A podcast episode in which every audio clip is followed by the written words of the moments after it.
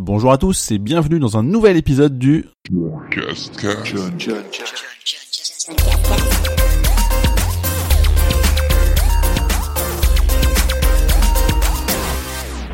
En ce lundi 26 mars 2018, c'est le John Cascast numéro 29. Pour cet épisode, je vais commencer par vous parler des différents événements que j'ai pu faire ces trois dernières semaines, avec par exemple la sortie de Scribblenauts Showdown, la présentation des Galaxy S9 et S9 Plus de chez Samsung, un petit déjeuner chez Bandai pour la sortie de jouets, et notamment une présentation chez Tournaire en collaboration avec SolidWorks. Je vais évidemment vous parler des jeux vidéo auxquels j'ai pu jouer, avec What Remains of Edith Finch, Axiom Verge, Celeste, Rocket League et compagnie, ou aussi Moss que j'ai pu platiner. Et le truc cool, page vidéo de ce podcast, ce sera un petit sujet sur la ville de Madrid.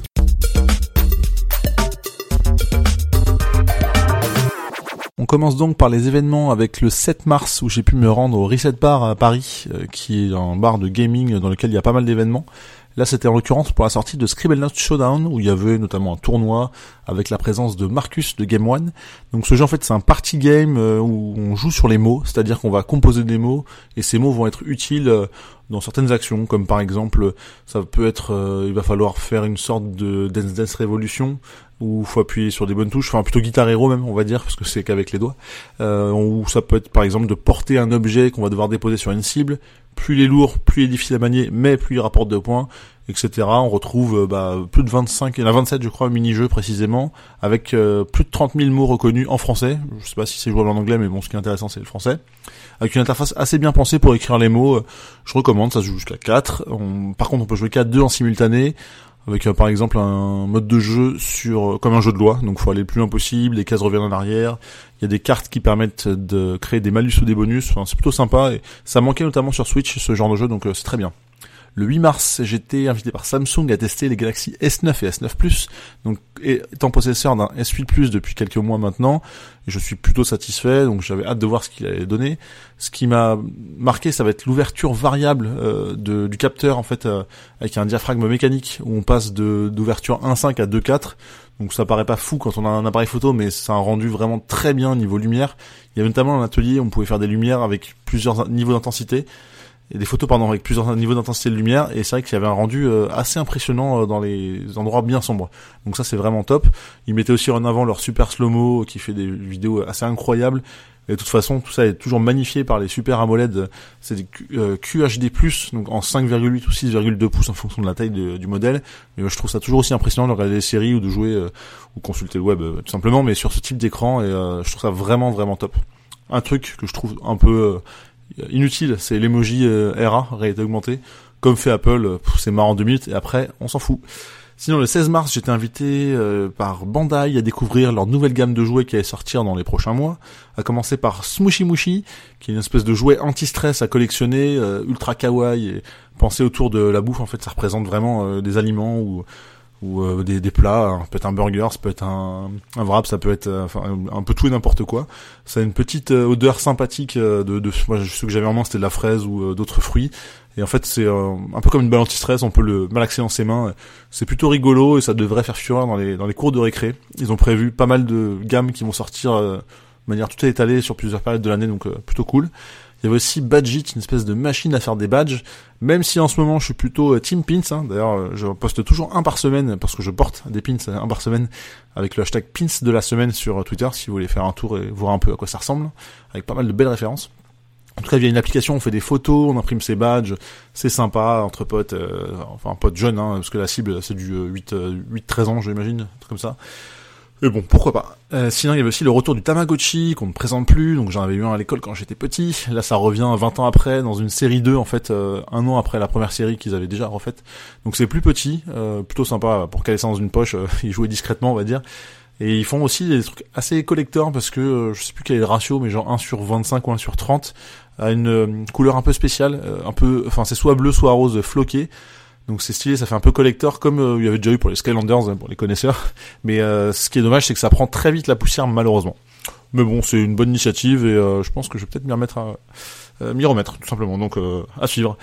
le 21 mars, j'étais chez Tournaire pour une collaboration pardon avec SolidWorks. donc j'avais déjà été chez Tournaire parce qu'ils avaient aussi fait une collaboration, mais cette fois-ci avec Focal que je connais un peu mieux. notamment pour des casques Assassin's Creed collector de fou très très chers, mais très jolis. Et donc là, en fait, c'est sur la personnalisation de bagues. Euh, on va pouvoir en fait utiliser une application qui va nous permettre d'implanter différents monuments. En fait, on va la personnaliser en 3D. Si par exemple je veux, enfin quand je dis monuments, c'est les monuments du monde, hein, donc euh, ça va être euh, la Tour Eiffel, Big Ben ou, euh, encore pourquoi pas une statue de l'île de Pâques, ce qui fait partie de mes voyages de rêve. Et en fait, on va pouvoir mettre plusieurs éléments comme ça, plusieurs monuments à la suite, en fonction de la taille de son doigt, en fonction de euh, aussi de, du modèle, enfin du type euh, de, matériau utilisé. Ça peut être de l'argent, et là c'est 280 euros, ou de l'or, donc là c'est à partir de 1200, en fonction de la taille du doigt. Et on va pouvoir en fait sous 2-3 semaines recevoir ce qu'on a édité, ce qu'on a créé euh, chez soi tranquillement à la maison. Ça va être taillé directement chez Tournaire et ils vont envoyer ça d'ici 2-3 semaines après la commande. délai qu'ils aimeraient écourter d'ici 4 à 6 mois je pense pour aller jusqu'à la semaine, euh, donc 7 jours, ça peut être sympa. En tout cas, j'ai écrit un petit article sur le blog que je vous invite à consulter si ça vous intéresse.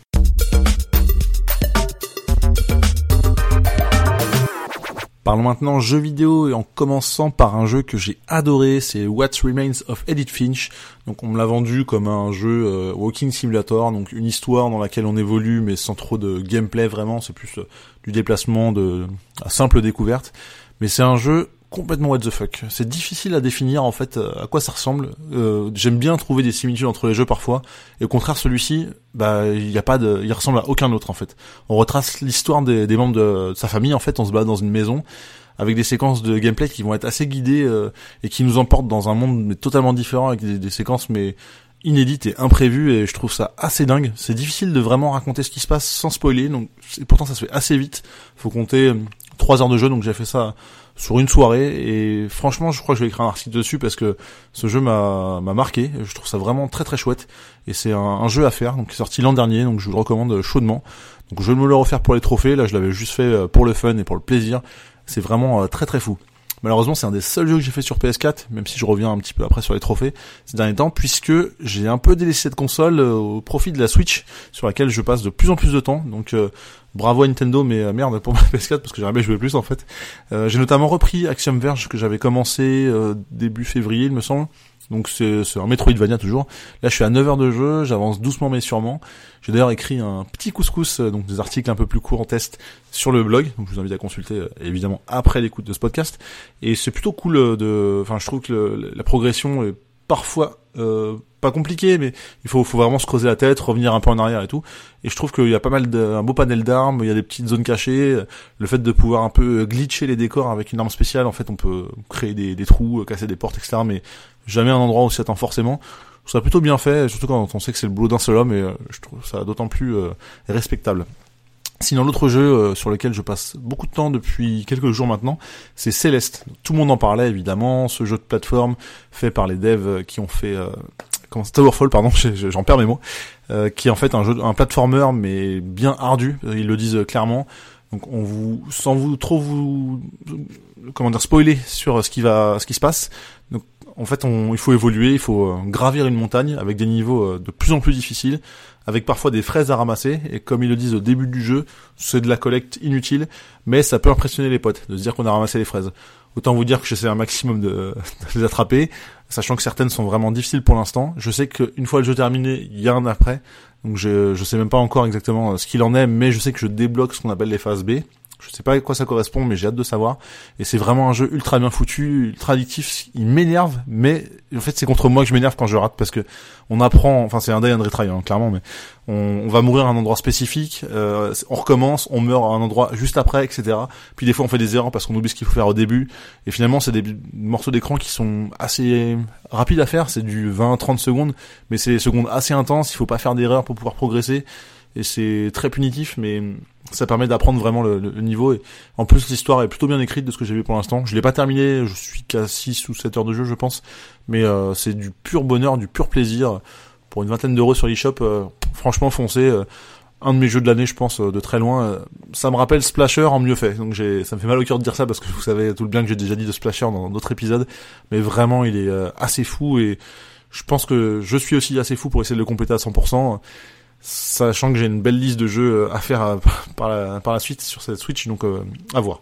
Sinon, j'ai quand même quelques jeux que j'ai fait en parallèle, un petit peu de Rocket League avec des copains, un peu de Logis Power, même chose, et toujours et encore du Hearthstone où j'ai battu mon record puisque avant mon précédent record en ladder c'était rang 6 et là je suis arrivé rang 4 au moins et la saison n'est pas terminée donc je suis super content, il y a une extension qui sort la première de l'année, c'est une nouvelle année donc je l'ai précommandé euh, pour 50 balles, ça me fait 70 packs, juste comme ça et un autre carte exclusif. J'ai hâte de voir ça. D'ailleurs, ils ont annoncé des cartes ce soir. J'étais comme un petit fou et je voulais enregistrer le podcast plus tôt, mais je voulais aussi voir les cartes qui allaient sortir. Donc bon. Enfin bref, euh, Hearthstone, euh, c'est ma petite drogue, euh, clairement. éviter de tomber dedans, même si c'est très bien.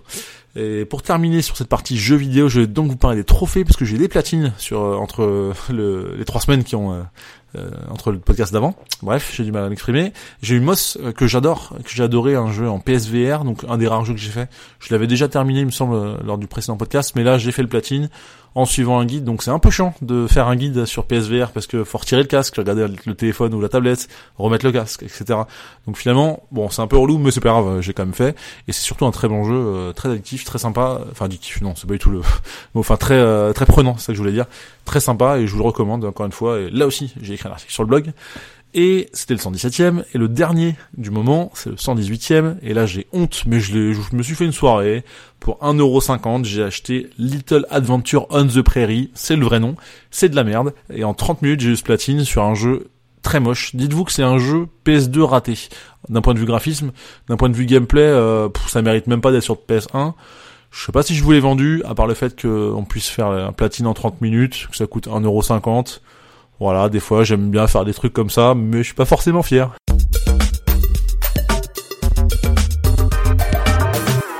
On termine ce podcast avec la traditionnelle rubrique du truc cool page jeu vidéo, à savoir la ville de Madrid. Pourquoi? Tout simplement parce que j'en reviens, il y a quelques jours, j'ai pu passer un week-end prolongé là-bas, c'était, on peut dire, ma première fois dans cette ville, et même si c'était pour l'anniversaire de ma copine, je me suis permis de faire quelques trucs un peu foot, et finalement, ça fait aussi partie de la culture de la ville et même du pays en général, puisque c'est une ville qui vit le foot, un pays qui vit le foot avec une grande équipe du Real, qui a déjà remporté plusieurs grandes compétitions européennes, si vous suivez un minimum. Et je me suis dit, si par hasard il y a un match, pourquoi pas euh, aller essayer de le voir. Et c'était vraiment par hasard puisque j'ai regardé la veille du match, j'ai acheté mes billets le matin même, et au final on a pu euh, profiter d'une belle soirée à Santiago Bernabéu. Donc en fait ils ont affronté euh, l'équipe de Giron qui les avait battus au match aller. Le Real est pas en superposition euh, dans le championnat en ce moment et finalement donc il y avait cette petite soif de revanche, de revanche pardon face à l'équipe. À la mi-temps il y avait un partout, au final il y avait 6-3. C'était la première fois que ma copine allait voir un match de foot, voir 9 buts. On peut dire que c'était plutôt un beau baptême. À part ça, euh, pour rester un tout petit peu dans l'esprit foot, euh, j'ai pu l'emmener dans un restaurant très sympa qui s'appelle le SQD, comme les lettres, et en fait ça correspond au nom du joueur euh, du même nom, qui est un ancien footballeur international. Il a une dizaine, une quinzaine de sélections, je crois, en équipe de France quand même, donc c'est pas non plus un, novice. Et en fait, il a ouvert son restaurant à Madrid après avoir joué en, Espagne, et c'était très bon, très viande, donc faut, faut aimer ça aussi. Mais une bonne adresse à visiter si vous avez l'occasion. Après, euh, c'est vrai que c'est un pays qui vit un peu en décalé avec euh, les restaurants qui ouvrent tardivement. Ils ont la traditionnelle petite sieste aussi. Euh, je sais pas s'ils le font tous encore, mais bref, quand on arrive à 13 h dans un restaurant, limite on a l'impression de les réveiller. Quoi, ils, installent la cuisine, donc c'est c'est assez bizarre. On n'a pas l'habitude en tant que Français, mais bon, c'est pas grave. Hein. En vacances, on s'adapte. Et puis évidemment, il y a plein de choses à voir, de très sympa. Les belles rues, les très grandes rues et avenues où, enfin, on se sent vraiment petit avec l'architecture locale y a plein de choses, la Plaza Mayor, les églises, le temple de Débote qui est assez euh, particulier et très sympa à visiter, les musées, euh, enfin bref, c'était chouette de faire ça à mi-mars, il faisait pas trop trop froid, surtout qu'il y avait une journée euh, de neige à Paris, donc c'était l'occasion de s'évader tranquillement avec une dizaine, quinzaine de degrés, c'est une ville sympa à faire. Peut-être que Mars c'est un peu tôt pour y aller, mais n'hésitez pas, c'est pas forcément très cher et surtout c'est pas très loin de Paris ou de la France en général.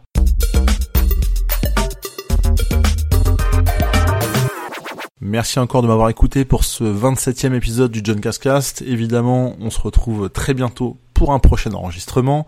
Je vous remercie de continuer à me donner vos avis. N'hésitez surtout pas à vous abonner, parce que c'est cool de s'abonner, ça vous évite d'aller chercher à chaque fois si un nouvel épisode. N'hésitez pas non plus à aller mettre peut-être par, par exemple 5 étoiles sur iTunes ou euh, me retrouver sur Twitter at JohnCascast ou at John Couscous pour mon compte plus personnel avec le blog et, et tout, partout, Instagram, tout ça, enfin bref, at John Couscous, at John Cascas, vous me retrouverez très facilement. Merci et à bientôt. John, John, John,